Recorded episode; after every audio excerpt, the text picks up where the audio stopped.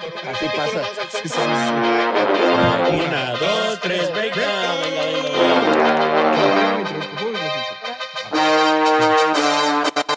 ¿Qué onda, bandita? Bienvenidos a un nuevo episodio del Breakdown. Yo soy Frank Reyes Ogazón y como cada capítulo estamos aquí en Black Monkey con mis hosts. Devilex, ¿cómo estás, hermano? Estoy muy contento, muy, muy contento. Y Quizler de Born MX, ¿Qué ¿cómo onda? estás, ¿Cómo Quizito? están? Contentos porque no se adelantó. esta- Bendito Sí, Dios. sí, sentí tu mirada, güey. Así este Bueno, cabrón sabe adelantar. Y güey. en este capítulo tenemos dos invitados muy especiales. Leon Leiden, Franceli Abreu. Un aplauso, un Bienvenidos a aplauso, dos. producción. Sí, sí, sí. ¿Sí es Abreu? Abreu. Abreu. Abreu. A. Abreu. Franceli Abreu Abreu. y Leon Leiden. Bienvenidos. Sí, sí. ¿Cómo están? ¿Cómo se siente? ¿Cómo están las vibras el día de hoy? Bien, contento. Contentes. Esa es. Aparte acaban de estrenar EP, MP3. Este, Sí. Queremos hablar un poquito de ese proyecto, un poco de sus opiniones acerca de varios temas, como hacemos con todos nuestros invitados aquí en el Breakdown. Pero primero, como nos gustaría contextualizarnos un poquito acerca de este EP que acaban de lanzar, este, que son cinco tracks, seis tracks, si no me equivoco, y Cinco. es un proyecto de pandemia, para empezar, ¿no? O sea, ¿cómo termina viendo la luz? O sea, en el 2023. pues. Tres años después, ¿no? Ajá. está sí, cabrón. sí, sí. Sí, tres años después. Sí. Fui yo.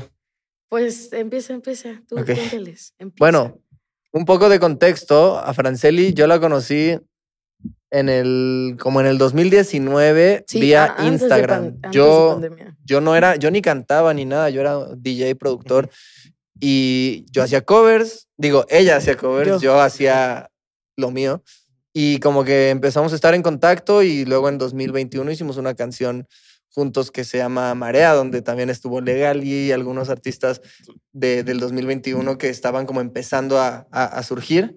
Y de ahí surge una amistad con Franceli en la que pues estuvimos haciendo música desde que nos conocimos en persona, que fue en 2021, empezamos a hacer música juntos. Y este proyecto básicamente se trata de, de pues, dos compas haciendo música durante el lapso de tres años y nuestras canciones favoritas de esta dinámica pues formaron parte de, de Qué chido. MP3. Sí, porque, por- o sea, como que por una o por otra cosa no podían salir, pero eh, pues tampoco pensábamos que se iba a convertir en un EP, solo fue como sumando, ¿no? Y, y ya hasta que al fin vio la luz como el EP. Muy bien, muy bien. Oigan, y, y justo con este tema de que grabaron en pandemia, ¿en ese momento tú estabas en Mérida? Sí, bueno, grabamos ya cuando, o sea, man- nos mandábamos y rebotábamos cosas cuando, Ok, cuando estábamos en pandemia, pero ya llegar a grabar hasta después. ok. Sí, hasta hay como el sesiones 2021, escritura y sí. Sí, había algunas canciones. Yo tenía una serie en TikTok en ese entonces en la que hacía música con objetos en mi Sí. casa. Pues de ahí sale marea, ¿no? De ahí sale María y de ahí sale todo mi, Bueno, un- mi primer álbum, Ajá. digamos. Y una de las canciones que saqué del álbum es Nutella, que efectivamente estoy haciendo música con Nutella porque Franceli vi el video y me pone, eh, déjame montarme a eso. Y yo, cámara, se guarda. Te habló con Manuel. Eh, déjame montarme. Déjame montarme Yo quiero meter a. Noel a este remix. Yo Y quiero. dijimos, va, Sí, se dijo- saca de la, de la tracklist y se va a este proyecto que quién sabe qué es, pero sabíamos que algo iba a resultar Algo eventualmente. que me, pare- Sí. me pareció de este, curioso fue que nombraras a Legally, güey. Y es verdad, eh, la otra vez estaba investigándolo, o sea, yo conozco a Legally hace un año, y la otra vez me dio por buscar así su, su, username, su username de los videos que estaba más pegado en TikTok, y uno de esos era el de Marea. Era como O sea, fuiste de los primeros artistas que, que le diste acá el apoyo, güey. Sí, no, yo la neta pues, he sido muy fan de lo que hace Alan desde hace tiempo. Desde que Em, lo subió. fue Sí, la, la historia subió. con Legally es muy curiosa porque yo estaba, estaba scrolleando así random para ver duetos. Teníamos como 1400 duetos en ese entonces para Marea, que es muy curioso. Muchos artistas que ahorita están haciendo cosas increíbles hicieron su dueto en ese momento y está bien loco ver cómo han progresado. Pero en el caso de, de Legally, a mí nada más me llega así como que dándole refresh, me llega una notificación, lo abro y es el dueto de Legally, que en ese entonces tenía menos de 100 reproducciones. Era uno de los duetos que menos vistas tenían en ese momento, pero yo lo escuché y me voló la mente y dije, Sí, me lo "El- mandó. este, Me ajá, lo se lo mandé y dije, este maldito tiene que quedar, es demasiado bueno, ya sabes. Entonces, como que para mí fue todo el reto de construir la historia para presentarle al- a, la, a la audiencia a un dueto que tal vez no había visto, pero que tenía perfecto sentido, ¿no? Y luego ver lo que pasa con Alan después es, es ¿Cuántos muy seguidores chido. tenía ahí cuando lo, cuando lo contactaste? Pues, como No, no, o setenta sea, y tantos, la- ochenta y las, tantos, o sea, algo. la- No la- mames. las vistas y los likes igual no, o sea, re- en realidad lo escogimos porque nos gustó mucho su parte, güey. Sí. Realmente yo, Yo fui el like igual porque era de Cancún, le dije, güey, es de Cancún, cabrón. topo. Está bien loco, güey. ¿Y cuál fue la reacción de Legali cuando le mandaste mensaje? No, pues súper chido, la neta, súper motivado con ese proyecto, pero siempre muy claro de su visión, el vato. Como Aparte, güey. consciente de, de lo que, de lo que era capaz, yo siento. Siempre me dio esa vibra. Aparte, güey, está muy loco cómo tú, o sea, igual lo vamos a abordar un poquito más allá, pero de que fuiste de los primeros artistas que rompió esa barrera en TikTok de llevar la música a un chico de reproducciones, de firmar con disquera, de hacer un chico de cosas, güey. Y como varios artistas que hicieron duetos a canciones tuyas, de hacer dúo, ahorita están haciendo cosas, güey. Porque seguramente creo que te has enfrentado a ese pedo de que de repente, o bueno, dímelo tú, güey, ¿alguna vez te ha pasado de que estás en tu Instagram y ves un artista que se está pegando que te había mandado mensaje años atrás? Sí, sí, sí, claro. O sea, para mí es, o sea, yo creo que soy un testigo de cómo ha florecido una escena en México como cualquier otro, em, pero sí es muy loco, por lo menos haber estado en la parte de escuchar las- la creatividad de estas personas en ese Sí. punto de su carrera. El otro día nos apareció el dueto de Latin Mafia de Marea, por ejemplo, y, y es muy loco escuchar su progreso desde entonces. Obviamente, desde ese entonces ya habíamos debatido internamente los de Marea como, oye, este es de nuestros favoritos pero creo que tanto ellos como muchos otros artistas como que están ahorita en el momento en el que es correcto que tengan la exposición que tienen porque están en un momento que artísticamente lo tienen súper claro y súper trabajado, Sí. ¿no? Que realmente en ese tiempo no había mucho de artistas, ¿sabes? O sea, Sí, en esa época Latin Mafia era Latin Mafia con V, güey. Exacto. Por Las ejemplo, primeras de- cosas que empezaban a de hacer. tu camada, de, de, de esa época donde empezaste a pegar muy duro en TikTok de la escena mexicana, ¿quién más estaba, güey? Yo empecé, y corríjanme si estoy mal, pero empezó como un viaje un poco pues solitario hasta cierto punto. Yo, Sí. yo estaba en mi trip haciendo esto y, y lo hice porque yo al entrar a TikTok no encontraba un lugar de pertenencia, no, no me sentía con la carisma de hacer los bailes ni los videos de comedia ni nada de eso. Entonces empecé a jugar con esto. Tenemos a Your Boy, que también la neta hay que darle crédito Sí, como uno de los OGs. Y de, de la camada que empieza a hacer esa conversión está Umbe. Como gitana, Y, ¿no? y ¿cómo? Como gitana, ¿no? Ajá, pero justo artistas que transicionaron, o sea, que por su cuenta hicieron su trip, como Umbe, como Bruces. También. Bruces, es verdad, güey. Oye, También. ¿y crees, por ejemplo, en el Dupe. momento que, es- bueno, Dupe, en el momento que estabas haciendo eso, digamos, fuiste de, en México de los primeros que estaban metiendo este tema de contenido y música, que hoy en día lo vemos como súper relevante, de que todos lados y todos los proyectos saben que tienen que crear contenido para posicionar sus canciones. ¿Sentiste como con proyectos externos o tal vez temporalmente más grandes, güey, como esa barrera de, oye, tú eres el TikToker que hace música y yo soy el músico, güey? Porque Em, antes no era tan común. Creo que tal vez tiene que ver con el timing de las cosas, pero siento que inmediatamente hubo una apertura muy grande por todos los artistas que estaban fuera de ese mundo, Claro. por querer también entender cómo funcionaba y, y colaborar con esta generación. Entonces, al Qué contrario, creo que para mí hasta en un momento, no me quejo para nada de las oportunidades, pero fue como muy, muy fuerte para mí el, el recibir como propuestas de gente tan lejana a lo que yo consideraba mi mundo por ser como que una novedad en ese aspecto. Pero creo que hoy en día el tema de contenido cada vez está pasando más de ser crea- de que la gente espere que lo crea el, cree el artista a que el artista se enfoque en su propuesta artística y el contenido se ha creado alrededor del artista. Creo que es algo que, Claro. que hemos estado viendo y que Fran y yo estuvimos platicando el otro día también. Que, que me- se me ha hecho como bien interesante ver la dinámica que tienen entre ustedes y fuera como tal vez lo que pueden pensar de cómo sale este P y el proceso, etcétera. Me gustaría como entrar un poco en su dinámica y hacerles un par de preguntas a ambos de los mutuos. O sea, me gustaría empezar con Lion. ¿Qué crees que es lo más cagado que tiene Franceli? Este, uy, esa es una pregunta muy complicada. Em, pero yo creo que En realidad es, es, yo creo que no es. es No, Franceli. No, es la mente de Franceli es muy particular. Ya sabes, tiene como que de pronto tiene estos momentos de hiperexaltación Ujú. y de, ah, ¿qué está pasando? Y luego momentos de hiperconcentración que tú puedes estar hablando con ella y de pronto te das cuenta que Franceli está callada los últimos 20 minutos, ves qué está haciendo y está en Pinterest buscando tatuajes de peces koi durante la última hora, en absoluto silencio, ¿ya sabes? Entonces, pues es refrescante ese tipo de, Sí. de cosas, ¿no? ¿Y, y tú, Franceli, qué dirías que es lo más cagado del año?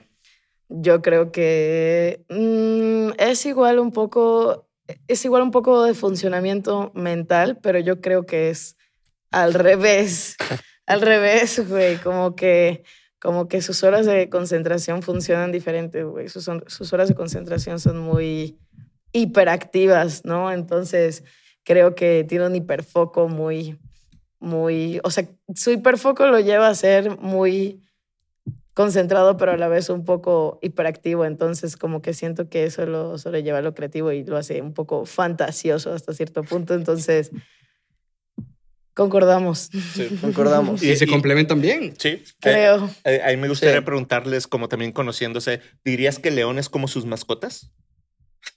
¿Cómo? Falta contexto. Sí, sí, ¿eh? ¿qué Ahí. mascotas Ajá. hay? Sí, pero lo Más vamos a dar. Eh, pues tienes hurones, ¿no? No, no, no. Sí, Tengo. o sea, yo... Chinchillas. Ajá, Chinchillas. exacto. Ándale, Eh, eso. ¿Cuál es Te refieres, exacto, te Uy, refieres a que en personalidad.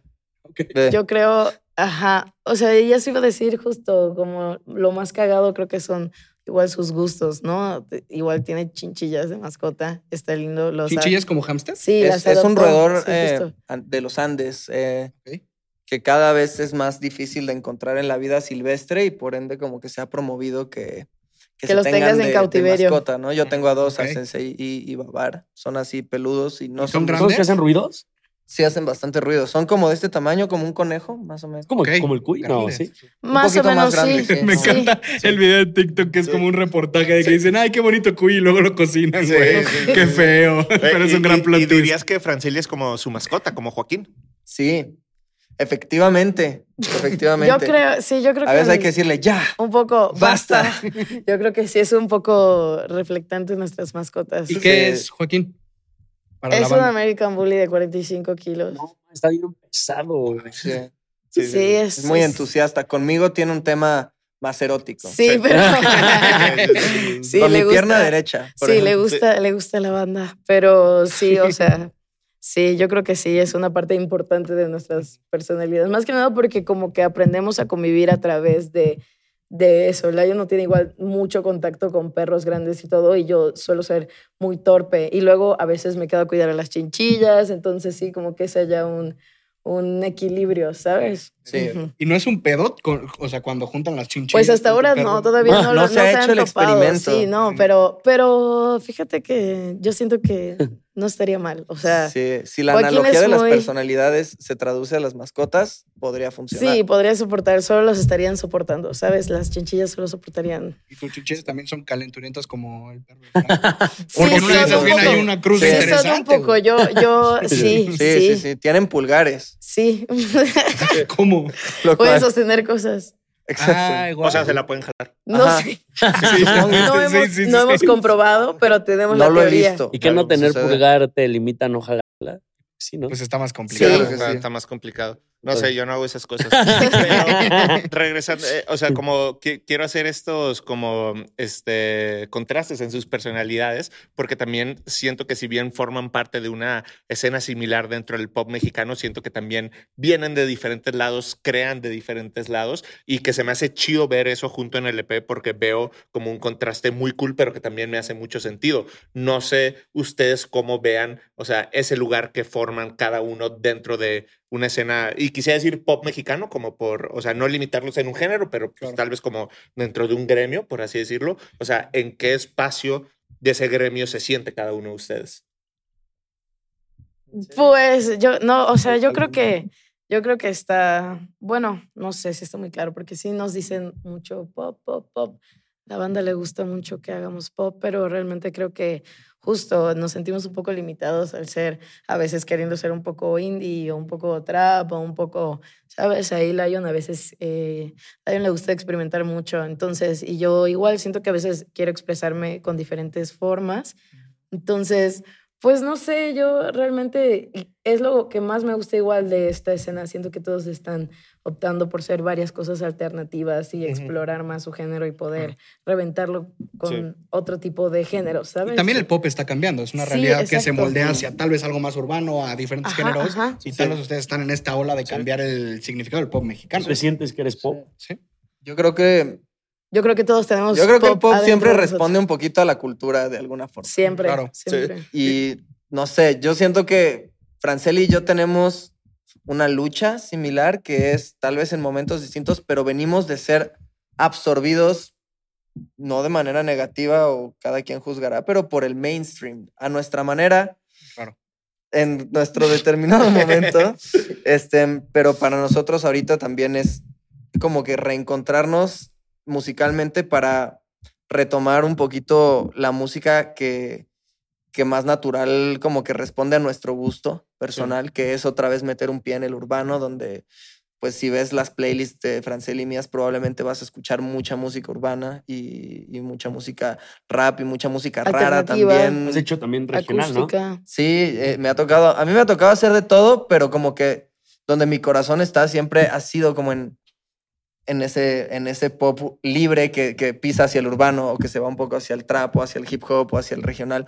Pero creo que ahorita nos estamos reencontrando Francel y yo en un EP que es mucho más urbano porque también es full parte de nuestro, de nuestro origen. ¿no? Y, y, a mí se me hace como interesante verlos dentro de una escena de pop actual porque, no sé, pensemos en pues, el mercado pop como más grande y definido el mundo es el mercado anglo, por así decirlo. Y ahí sí tenemos un mercado que tienes a Taylor Swift, o tienes una Miley Cyrus, o también tienes un Laub, o tienes este, un Katy Perry, tienes también un Billie Eilish, o sea, como que proyectos que siento que si bien obviamente existen los artistas en México que representan esos diferentes lados, todavía seguimos en un proceso de consolidación en el cual, o sea, no siento que tenemos todos esos roles aún definidos en el país y no porque van a ser exactamente los mismos, porque son diferentes sí, Tal vez se están definiendo, tal vez porque en su momento, cuando ese género estaba posicionándose, güey, sí era así ese sonido más pop y ahorita, pues tal vez tenemos un acercamiento más desde el regional y lo urbano y tal vez ellos son nuestros exponentes pop. Sí.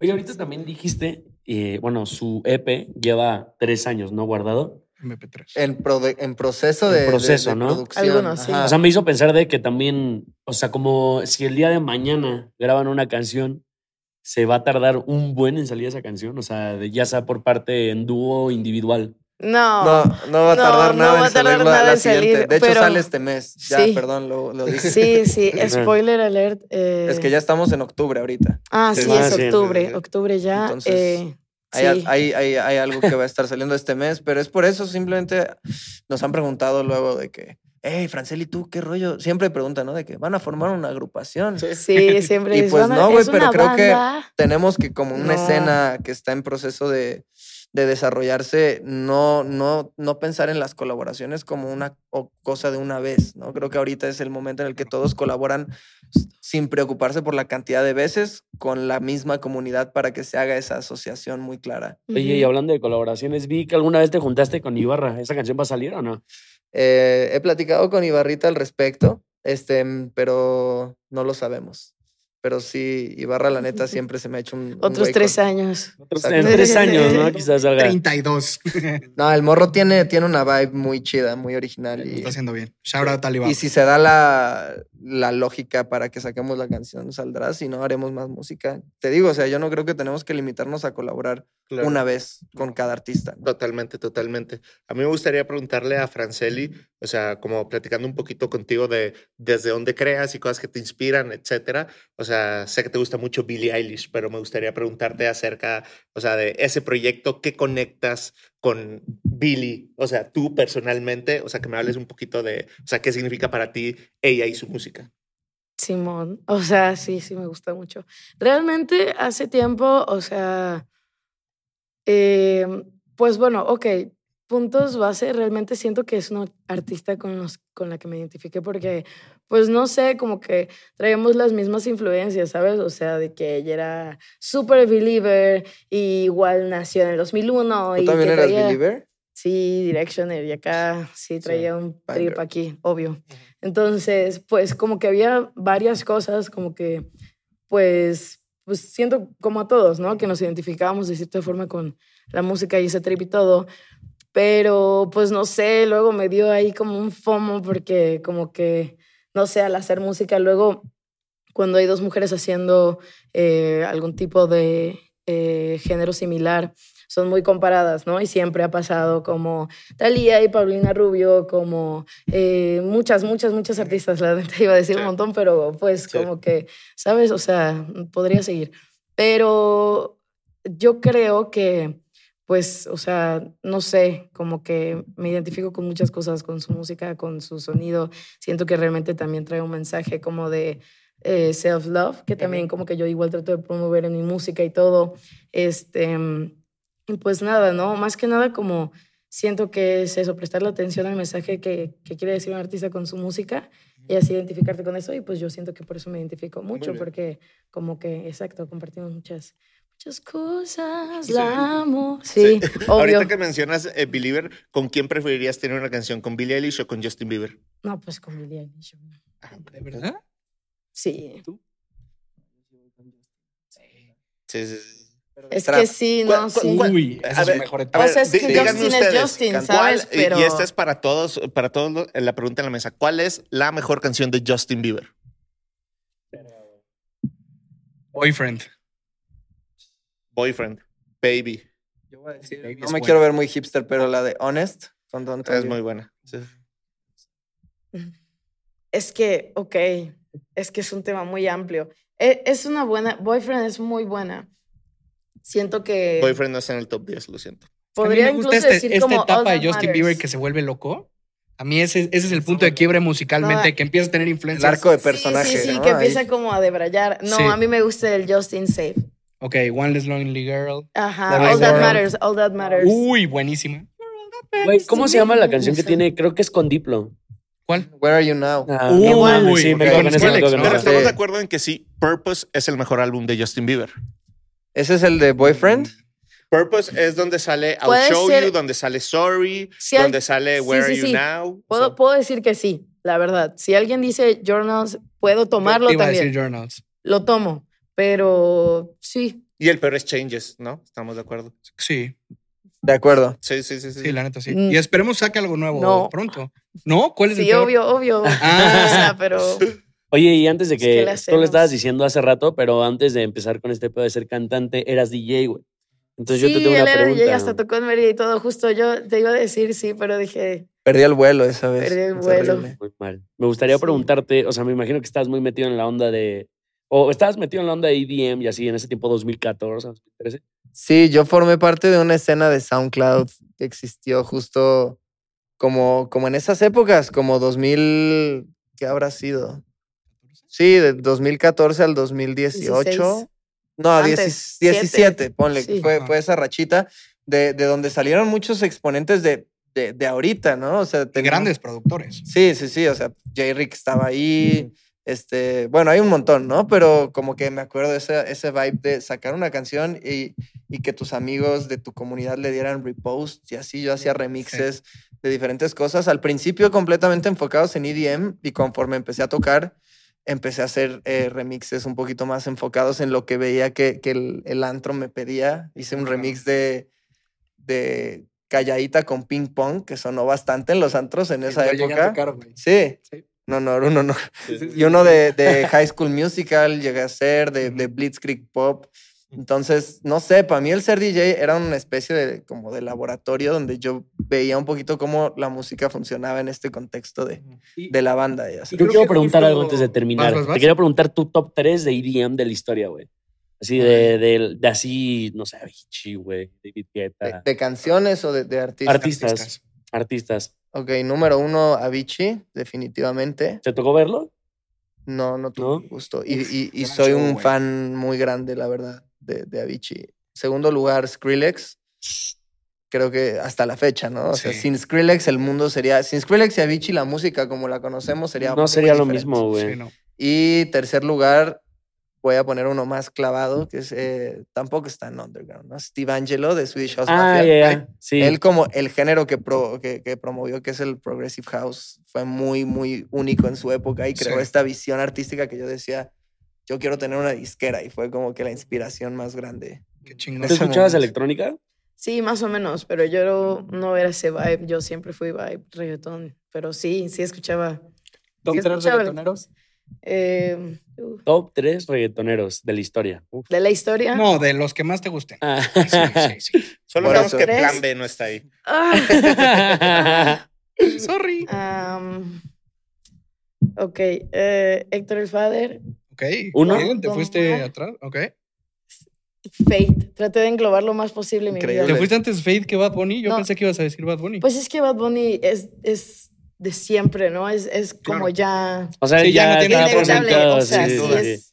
Pero, Claro. ajá, diría que mi top personal sería, sí. ¿Y de DJs? Para preguntarte ahorita el de reggaetón. De DJs, pues igual, siento que entraría, sí mi top uno tal vez sí sería Skrillex. Mm. Avicii yo tendría que decir David Guetta porque sí, yo sí era súper, Grande. súper, no consumía electrónica, la verdad. Entonces, como que lo que consumía era súper, ¿sabes? Súper main, pero sí, sí me gustaba. Creo que Calvin. Harris es el DJ que Uy. tiene más reproducciones, o sea, es el más mainstream, ¿no? Que existe en el planeta, según yo. Sí, Sí. Que Pues, no sí. es David Guetta. No, yo creo que es Calvin Comenten Harris. en eh. los come- ah, Comenten en los comentarios. Sí. Muy bien. Oye, pero tú, Comenten. en mi Lion reggaetoneros. Mm, ¿Tu top tres? reggaetoneros. Número uno, Tego Calderón. Ok. Número dos, Joel y Randy, si se puede poner. Sí, sí, cuenta. Ajá. el mismo lugar. Y número tres, Daddy Yankee, yo creo. Claro. Muy, DY, muy A ver, clave. A, a mí se me, inter- se me hace interesante también hablar con ustedes de reggaetón porque han hecho canciones de reggaetón Sí. ustedes y como tal vez cómo ven el progreso que ha tenido el artista urbano desde esos inicios del reggaetón a hoy en día que es como un concepto súper multifacético. En el sentido, ajá, que pues ya a final de cuentas se vuelve pop, pero creo que ustedes también son parte como de ese entendimiento de puede ser reggaetón, puede ser pop, puede ser drill, puede ser etc. Y no es necesariamente como, pues obviamente temas de género, sino como soy un personaje que puede meterse a esto, puedo meterme a house, puedo hacer una balada, puedo chala, la, la, la, la, la. O sea, y que también creo que lo referencian constantemente el reggaetón en sus canciones. Sí, full. Yo creo que ya en este momento entramos como en una discusión más entre dentro y fuera del mundo urbano, que es si el reggaetón ya al estar tan fusionado se define por tener dembow o se define por tener dembow y una lírica que, que aborda X gama de temas Claro. o, o- o se define por un estilo de, de- de chanteo, por ejemplo. Entonces, no sé, siento que, que sí no es, yo sí creo que no es, reggaetón no es ponerle un dembow a una canción, no la hace reggaetón, pero creo que ahorita estamos en ese momento de definir cuáles son los, como que las Como que fronteras. a, la- a la gente le mama poner etiquetas. Ajá. Es lo Sí. mismo que con el rap. Ya está muy, muy cabrón ponerle Y etiquetas también hay unos cualquier- puristas que te dicen, no, si no es de la mata, no es reggaetón, güey. Sí. Oye, ju- justo ahorita platicando antes de ir a ese tema, mi quiz, que hablábamos como de la parte electrónica, EDM y reggaetón. Creo que en México pasó un fenómeno interesante que de repente empezamos a ver de muchos productores, como decías, de SoundCloud y demás, que empezaban a hacer remixes de canciones de reggaetón, no sé, de Balvin. Me acuerdo que en esa época, igual como de tu la este Ramiro, soy bien mamón, de repente Claro. soltó su remix, o Dani Bautista soltaba sus remix. Claro. Y empezamos a escuchar en, en antros como reggaetón. Y ahí fue cuando di, o sea, no sé, yo pienso que es como ese punto de quiebre de que ya es como popular en el mainstream y ya no existe este tema de, ah, no, todo es reggaetón, ah, queñero, o es de la calle o demás. Y ya ahí es como justo tu ola, mínimo de artistas que pasaron como productores, creo que es justo esa generación. Sí, chance estos artistas que tenían contacto con el, con el mundo genuinamente urbano, con los OGs, como me acuerdo que hubo una época que Pablito Mix y Ucielito Mix empezaron a juntar mucho con, con la bolita de, de los que éramos como los nerds de electrónica, de SoundCloud, y ahí también los que hacían los remixes empezaron a llevar hacia los antros fresas también cosas que, que venían de, de la influencia de Pablito y de Ucielito. Este, Y el remix de Tiny de To My Love en México fue Claro. como un punto pivote, siento. Sí, sí, sí. Sí. En general igual siento que como que es muy ignorado que en México hubo una época donde en realidad el reggaetón estaba reventando cuando nosotros estábamos creciendo. O sea, eso que dices de que no, es que escuchas reggaetón y eres tal y eres tal, eso ya estaba conceptualizado a gente que escuchaba reggaetón, pero nosotros crecimos con un, con un reggaetón de base y siento que eso es lo que ha hecho que se vuelva el nuevo pop, porque fue lo que nos hizo escucharlo normal, ¿sabes? sí, somos la generación después de gasolina que ya empezamos a sí, ver. exacto. De, de Daddy Yankee, que ya está en nuestra tuya. ¿no? Somos, somos. Exacto. todos. Sí, Quiz tenía 32 cuando salió gasolina. O sea, no, justo eso. Siento que estábamos muy expuestos a, a que todo nuestro alrededor, o sea, todos los puertorriqueños la estaban rompiendo del 2005 al 2012, 13, seguían explotando México y eso era súper ignorado y, y se trataba de neutralizar el reggaetón, pero era algo que siempre estaba presente y siempre vivía y sobrepasaba a las masas. Y Sí, claro. yo me acuerdo eh, conciertos de, de Daddy Yankee cuando era más morra.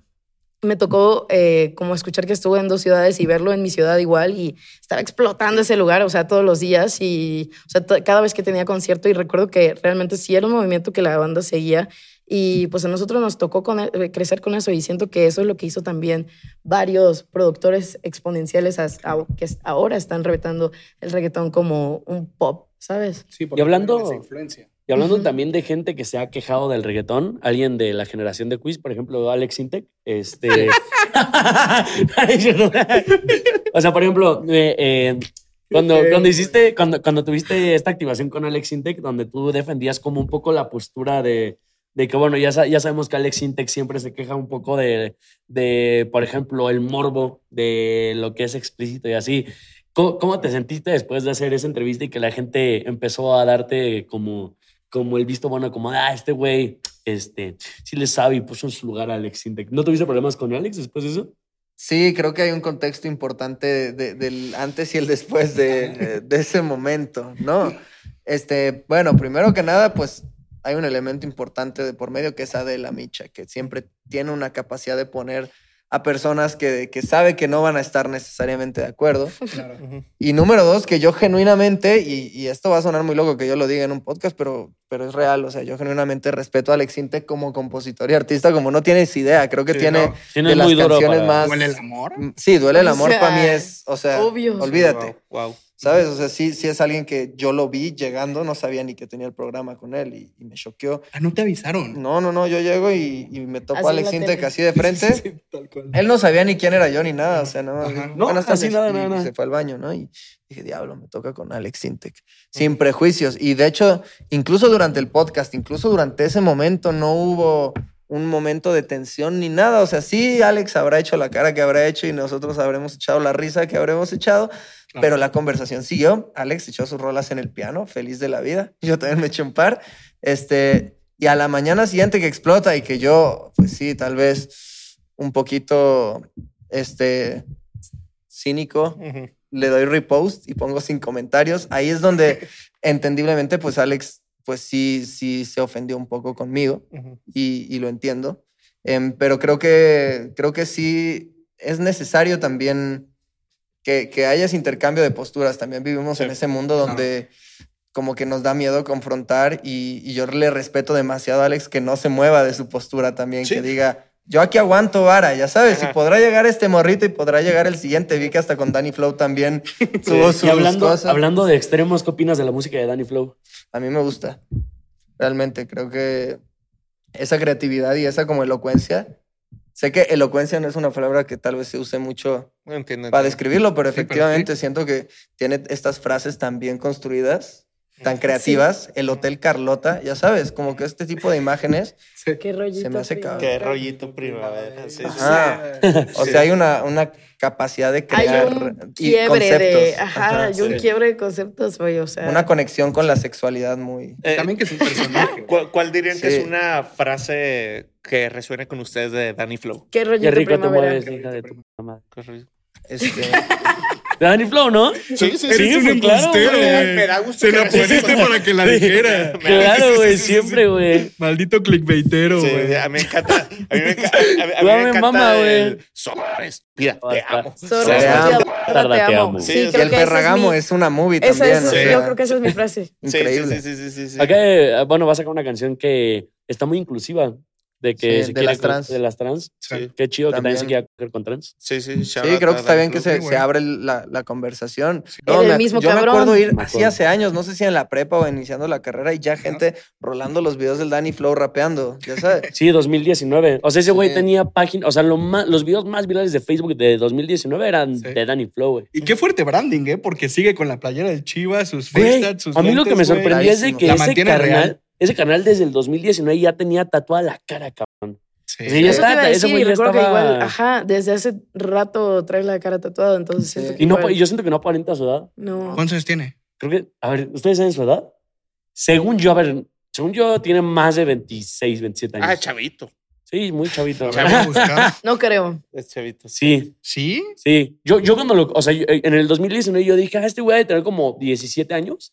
No, ya, ya estaba grande, güey. O sea, ya, ya está. Tiene 20 años, según esto, güey. No, ¿Eh? mentira, güey. ¿2003? No, sí. Mentira, güey. Danny Flow, Tiene- coméntalo, por favor, y tiene te esperamos ¿Cuántos años aquí en tiene el Danny breakdown. Flow, güey? Ay, esperen. Sí, no Aquí ya me sale otra fuente. Sí, no, ya está grande, porque tiene, tiene una Estamos ahí. entre 20 y 40 años. Entonces, yo no, No sé. mames, Tu primo el Danny. Sí, Sí, no, qué no, cabrón. estoy segura que sí está Yo chavo. también creo que es chiquito. No. Según yo ya está. No. Bueno, pero lo duro es de que como ese pedo de lo que se queja Alex Inte, que es lo que está pegando más barato en México y los güeyes que están liderando ahorita como el reggaetón es el Bogue y Sí, no. Danny Flow. Cabrón, El ya Bo. están en el Bo. El bo. Y también vende, Y güey. están También en la misma disquera. posicionar. Danny Flow firmó con Candela Music. ¿Ah, sí? Ah, qué Sí. cabrón. Eso no sé si es verdad. Sí, O lo vi en la cultura. O sea, ¿Estás diciendo a los de la cultura no, mentirosos? eh, eh, Alex. entre No, medios. a ver, a ver, a ver. A Alex, lo quiero mucho. No, yo, yo, de hecho, no lo vi ahí, lo vi en otro lado, pero, Ok. o sea, pues, no sé si firmó O sea, ¿qué firmó en O tal vez publishing, Es lo que no sé. ¿Sabes? O sea, de- o si tal vez simplemente es parte del crew. Ay, ahora todos somos Candela Music, ¿sabes? De que, Puede o sea, ser. Tal vez está no formando sé si hay un boy band. papel realmente. ¿Tú ¿sabes? crees que podría ser una buena canción con Danny Flow? A ver, ¿qué, qué preferías hacer? ¿Una canción con Danny Flow o con Alex Intec? O juntar los dos. Yo creo que juntar a los dos sería, sería algo Estaría muy interesante, muy duro, la verdad. Pero creo que extrañamente Danny Flow se acerca más a mi mundo que Alex, porque yo tengo una canción con Miss Nina Claro. que siento que más o menos colinda por ahí, ya sabes. Obviamente yo no voy a llegar y apropiarme de un lenguaje o de un estilo de maleanteo, pero pues ahorita pues hemos estado trabajando, mezclándonos entre varios artistas más urbanos y menos urbanos que ya se estarán enterando pronto, pero siento que, que no es incompatible. Sí. A mí me gustaría preguntar en ese tema de colaboraciones, haciendo también una dinámica entre ambos. ¿Con quién te gustaría ver a Franceli colaborar? Wow, ok. Uy, es buena pregunta. ¿Con quién me gustaría ver a Franceli colaborar? Me gustaría verla colaborar con Yoshi, por ejemplo. Creo que sería, sería un gran ¿Sí? junte. ¿Y a ti con quién te gustaría ver colaborar a Lion? Me gustaría verlo colaborar con. Wow. Es que. A- a alguien que, que- que se te... Ah, yo creo que me gustaría verlo colaborar. No diría. Ay, es que me gustaría verte colaborar con algo acá, Jay de la Cueva. ¿Sabes? Yo creo que entraría en un intermedio de lo que quieres hacer. Pues si se hacen esas colaboraciones, ya saben Ajá, dónde Ajá, salió. ajá. Sí, no, con Jay, ya me ha tocado tú- tú- trabajar con Jay, Sí, pero no ajá, colaborar. Y No, ahí una sí, collab. yo ahorita no quiero colaborar más con artistas de rock pop de los 2000, no porque tenga algo en contra, sino creo que ya me di mi, mi cale. Sí, porque te- tienes una canción con Thalía, tienes una canción con, Con quién más de vieja Con escuela. Katy Pantú, Con- Sí, sí, sí. Con, con Katy Pantú Katy Pantú. Ajá. Katy Sí. Pantú, sí, sí, sí. con Basilos. Sí, entonces he, he tenido un gran aprendizaje y he hecho grandes amistades también, pero ahorita estoy como más Sí. en, en mi trip y en la comunidad de, Sí. de- de nosotros. ¿Cuál es la Ah, persona más famosa que han conocido en persona o que la han visto así de que pasar y digan, no? En pues, persona. ajá. La verdad es que yo no he visto a alguien así tan famoso, siento yo.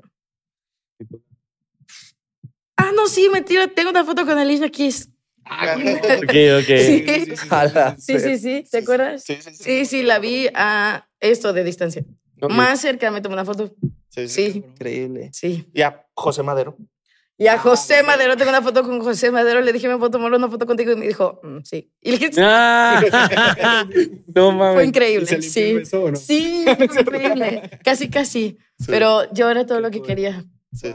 Increíble. No sé, o sea, sin- yo sin contar como a Talía y esos que ya se pusieron sobre la mesa, yo diría uno que me, me da mucha pena porque no, no me di cuenta que era él. No sé si cuenta como alguien súper famoso, pero para mí es alguien muy importante. Ujú. Es Logan de Big Time Rush. Este, Uy. concedí con él, Sí. coincidí con él en una boda, Güey, pero yo con- ya... Igual así tan gana. Ah, bueno, hace tan gana, pero, pero sí, no, hace tan gana, obviamente está cabrón, pero para mí, Big Time Rush, o sea, no sé, hay algo con un personaje de que salió de Nickelodeon y ahora está acá, Claro, y yo estoy con una cuba en la mano y como que ya no estaba con mi reconocimiento facial al Al 100%, Cabrón. Entonces no, no alcancé a entender eso hasta hace me- pocos meses, que vi una foto y dije, ahí está el de Big Time Rush. Sí. Sí, para mí una de, una de mis canciones favoritas es eh, Boyfriend, Big Time Rush feat Snoop Dogg. Creo que es un clásico de culto. sí. Sí. Y creo que nos metió la semilla muchos dentro de, güey, existe una industria de la música con ese tipo de programa. Sí. Sí. ¿Ustedes host de personaje más famoso que han conocido? Este, no, yo no conozco gente famosa, la realidad. Pues. O sea, muy poca, muy poca. Pero así uno que te marcó, güey. Este, no sé, estoy tratando de pensar. Mientras piensa quiz, tú, mi débil. Eh, yo creo que a Frank Reyes Ogazón. Sin duda, Sí, es sí, sí, bueno. sí. No, yo, yo quiero preguntarles algo como, porque también se me hace interesante de diferentes contextos que vienen ambos. Creo que han tenido diferentes experiencias con el tema de la vieja guardia del entretenimiento y la nueva guardia del entretenimiento. Y me gustaría como conocer un poco de sus pensamientos de decir de que, oye, digo, entiendo que va a haber una vibra diferente, es una manera diferente de operar, pero creo que, o sea, a final de cuentas, hay aprendizaje en eso. Así como tú dices de que, oye, de estas colaboraciones saqué un aprendizaje, ahora quiero estar en lo mío, ¿sabes? O sea, pero como Claro. cuáles son sus pensamientos de eso de que siento que vamos bien, siento que vamos mal, siento que esto se sigue repitiendo, siento que son patrones que seguimos este, perpetuando, o sea, tal vez me extendí mucho. O pero tal vez creo no que va a cambiar. Mi punto, perfecto, sí. sí, sí, no, sí. sí. Está- Siento que estamos en un cambio de era muy claro. Sí. Los exacto. últimos tres años estamos teniendo que darnos cuenta que, que la conversión de los medios tradicionales ha cambiado y que también la función con la cual los visitamos es otra. No significa que sean eh, menos importantes, tienen una importancia Diferente. y, y un aprendizaje como para, para, para desenvolverte y para, para, para estar frente a una cámara en foro. Fran sabrá tal vez. O sea, algo al respecto. sí, justo, realmente creo que ahora estamos viviendo un punto muy importante de cambio de medios que, que no sé, me tocó como poder ver de cerca lo que es como la escuela de entertainment, ya una aquí academia bien, de... una bien, ok, o sea, no, realmente lo que es la vieja escuela, lo que es la vieja escuela del entretenimiento y cómo opera todo este mundo de, eh, justo, ¿no? Entertainment. Entonces, eh, es eso, ¿no? Que te dicen, no, es que así funciona y así es. Y, y uno tiene que decir, no, o sea, ¿por qué funciona así? Y es cuestionarse uno mismo por qué, por qué las cosas se están haciendo así, por qué el entretenimiento está recibiéndose de esa forma y por qué opera de esa forma y el morbo y lo que vende y todo. Entonces es como cambiar justamente a qué es lo que realmente importa, que es como la música o el talento o ya sabes, sea lo que sea que vaya a vender el artista.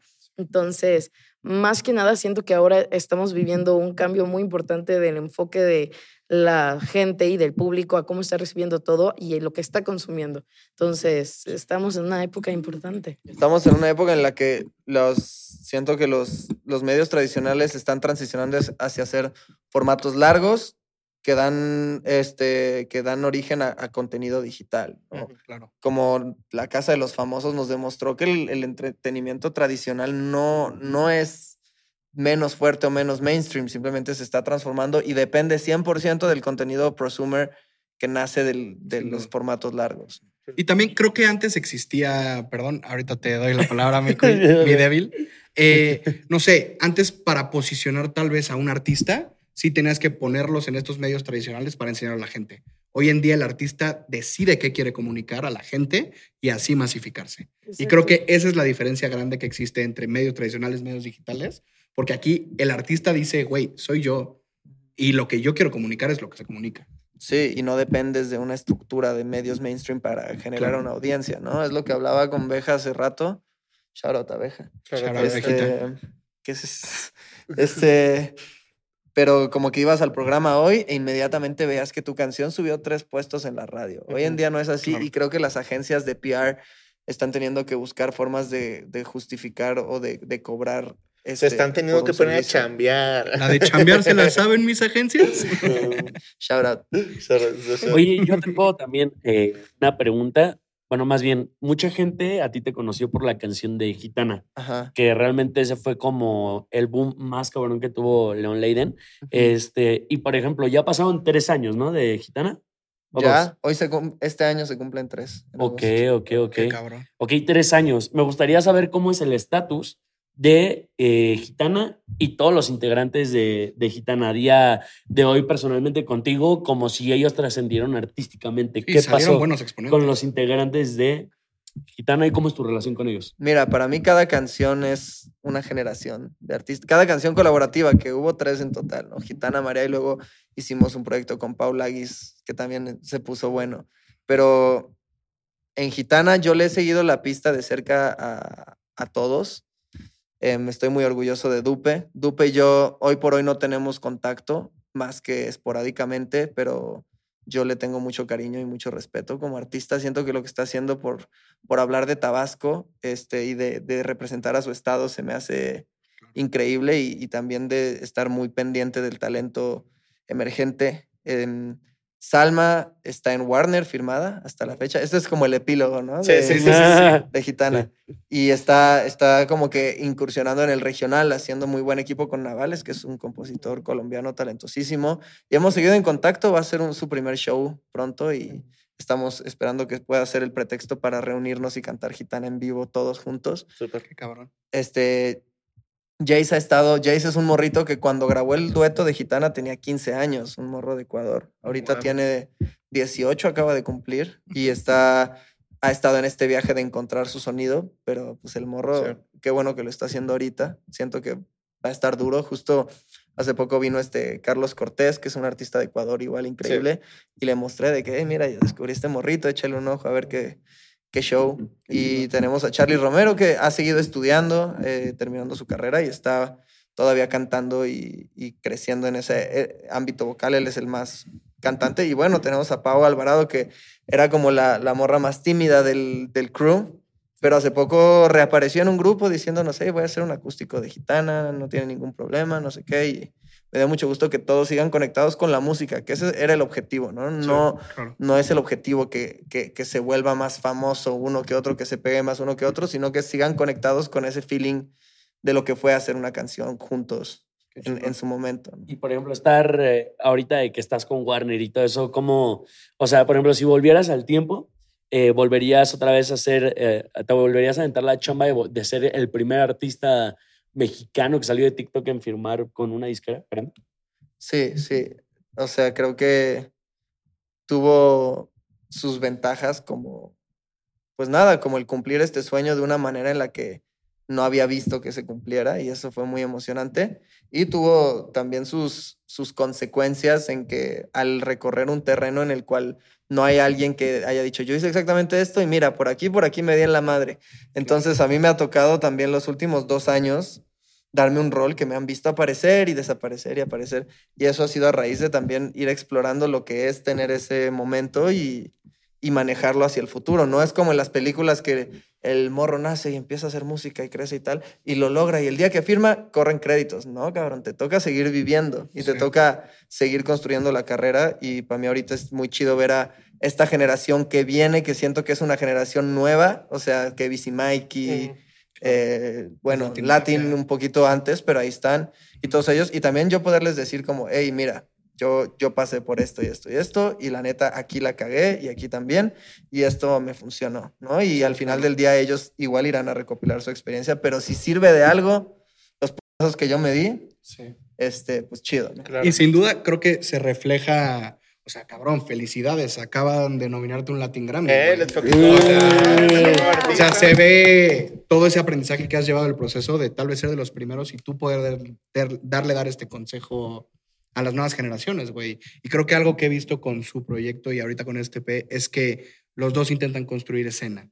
Y eso me parece bien importante porque antes mínimo con, antes de estas olas era complicado verlo, güey.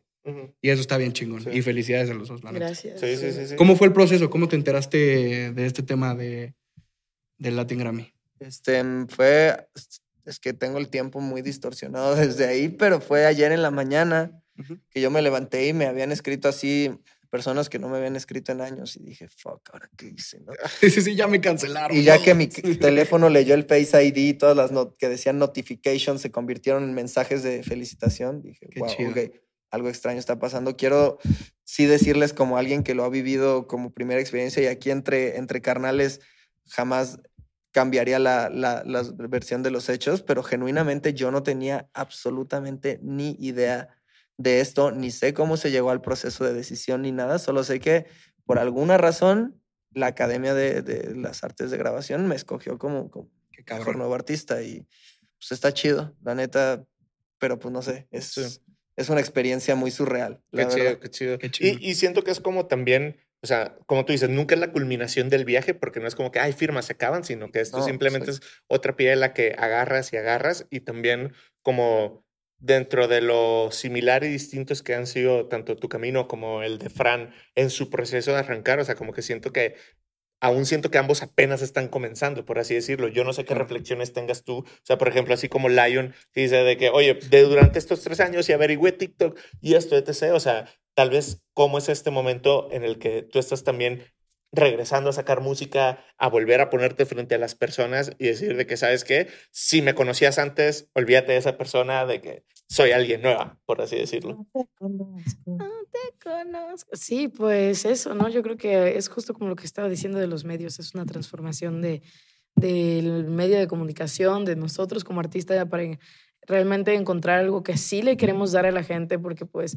antes sí hacíamos música y sí sacábamos todo y queríamos darle cosas a los fans o a la gente que nos escuchaba y que nos seguía y quería, pero realmente más que eso también es encontrar como tu propio sonido y tu propio mensaje para poder como decir algo bien, ¿no? Y exactamente dejar plasmado el mensaje que quieres. Sí. Sí, y antes de cambiar del el tema, tampoco me quiero poner muy emotivo en el asunto, pero para mí sí ha sido, o sea, una vida de también muchos años de, que me costara mucho pertenecer, este, viniendo de como que siempre estando en entornos demasiado diferentes a, a mi personalidad, a mi forma de ser, a, mi forma de actuar. Y ahorita que se empieza a formar una escena en torno a, a- a amigos que, que genuinamente son o me identifico con ellos, con su forma de ser, con sus inseguridades, con sus fortalezas y decir, güey, me siento cómodo sentado en este sillón jugando Smash, no tengo ansiedad social por primera vez en mi vida, ya sabes, y Justo. que eso sea una escena también, te lo juro, el Grammy está chido, pero eso, güey, eso es- está muy Sí, yo creo que yo creo que todo se está creando,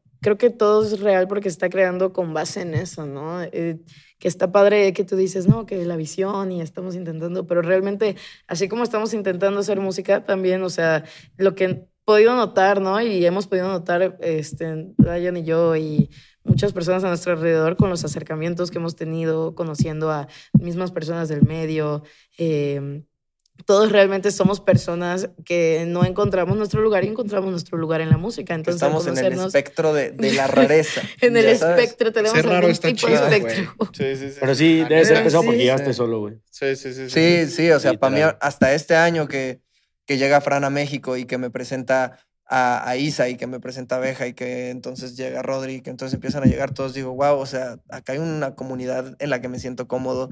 Llevo tantos años sintiéndome tan fucking solo que, que, que la neta ha sido increíble. ya Sí, sabes. qué chido. Para, para tal vez darle un poco de cierre a la conversación, me gustaría hacerles una pregunta. No sé si ustedes tienen alguna otra, pero la pueden hacer después de esta. Es- es- Pero me vale madre su pregunta, voy yo importa. primero. Sí, sí, sí, sí, sí. eh, así una, una dinámica de reflexión. Lion, ¿cuál dirías que es la mejor canción de Franceli? No pleasure. Ok. Franceli, ¿cuál dirías que es la mejor canción de Lion? Am, desamor feliz. Me gusta. Me gusta. Sí. Shout out Kenia Oz. Shout out. Shout out, shout out, Pues creo shout out. que justo con esto creo que podemos terminar, creo que es un buen cierre. Y pues, a ver, mandar a la banda a sus redes sociales eh, no está de más. Este, adelante. Eh, Franceli Abreu con dos U's en todas las redes sociales, creo, sí. Leon Leiden Music en todas, excepto TikTok. Ahí es Leon Leiden ACK. Esa es. Y pues vayan a escuchar MP3. Ya está MP3. disponible en todas las plataformas digitales. MP3. Y de En nuevo, MP3. Lion, Fran, muchas gracias por estar aquí. Gracias Y súper invitados a una segunda parte. Sí. Entonces, A MP2. A MP2, MP4. a punto guap. MP6 MP4. se va. Doble, doble, Al doble. cubo. Muy bien, Bueno, bien. pues muchas gracias. Eh, un saludo a toda la banda. Los leemos en los comentarios. Les mandamos un abrazo. Adiós. Bye. Chido. ¿Listo? ¿Cómo se llama?